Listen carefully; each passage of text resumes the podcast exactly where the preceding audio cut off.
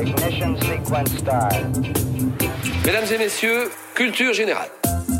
Cette semaine, Culture 2000 continue de jouer aux Indiens et aux cow-boys. On vous promet de ne pas vous emmener sur une aire d'autoroute manger des steaks, mais plutôt une balade dans les grandes plaines sur les traces de Buffalo Bill. Buffalo Bill. Ça en jette. Pourtant, quand il naît en 1846, ce cher Bill s'appelle modestement William Frédéric Cody. Bill est d'abord un enfant qui enchaîne les petits boulots. Pas de droit du travail qui tienne, il commence à 11 ans comme convoyeur.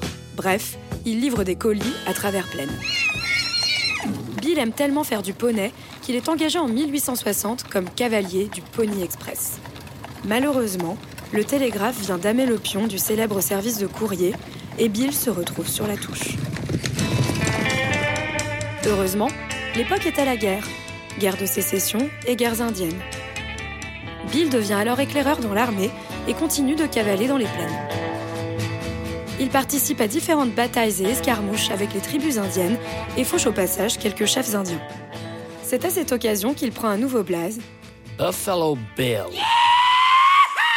Ce nom lui est donné par les ouvriers de la Kansas Pacific Railway que Bill fournissait en viande de bison.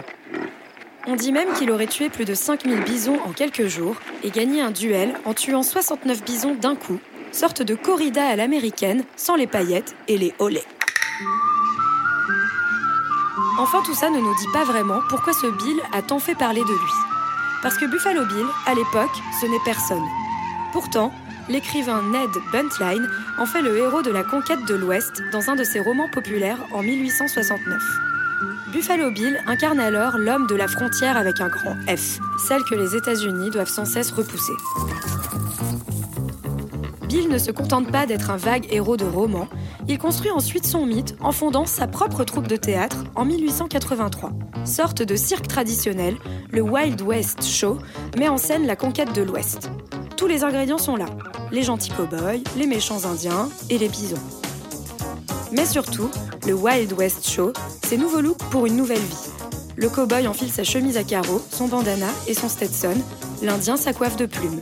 Bref, Bill ne lésine pas sur le budget costume et les clichés pour sa tournée dans toute l'Amérique du Nord et en Europe. C'est donc comme ça qu'il élabore le genre du western, avant l'heure du cinématographe. Le mythe du Far West est né et Buffalo Bill en constitue l'une des principales vedettes, Bill Bill. Plus qu'une vedette, Buffalo Bill apparaît a posteriori comme un homme de contradiction. Soldat américain, il s'est illustré comme un serviteur fidèle de la conquête de l'Ouest contre les tribus indiennes, qu'il a ensuite mis en scène comme de violents barbares. Pour autant, Buffalo Bill s'est toujours vanté d'admirer les qualités guerrières et spirituelles des tribus indiennes, à tel point qu'il a reçu de leur part un nom Sioux, pas Aska. Et bien que le Wild West Show puisse ressembler en quelques points aux os humains des expositions universelles, les grands noms de la résistance indienne comme Geronimo ou Sitting Bull y ont toujours été représentés, ce dernier, indéfectible chef Sioux de la lutte indienne, a même participé en personne au show en 1884. Buffalo Bill, c'est donc l'histoire de personnes et de toute l'Amérique en même temps, d'un Américain très américain qui, du Kansas à Paris, a incarné la construction de l'identité américaine par l'anéantissement des tribus indiennes, la traversée d'une nature sauvage et la conquête de l'Ouest. Cette conquête, il a d'ailleurs contribué à la populariser et à la figer dans des mythes qui n'ont cessé d'être diffusés dans le monde entier, encore après lui.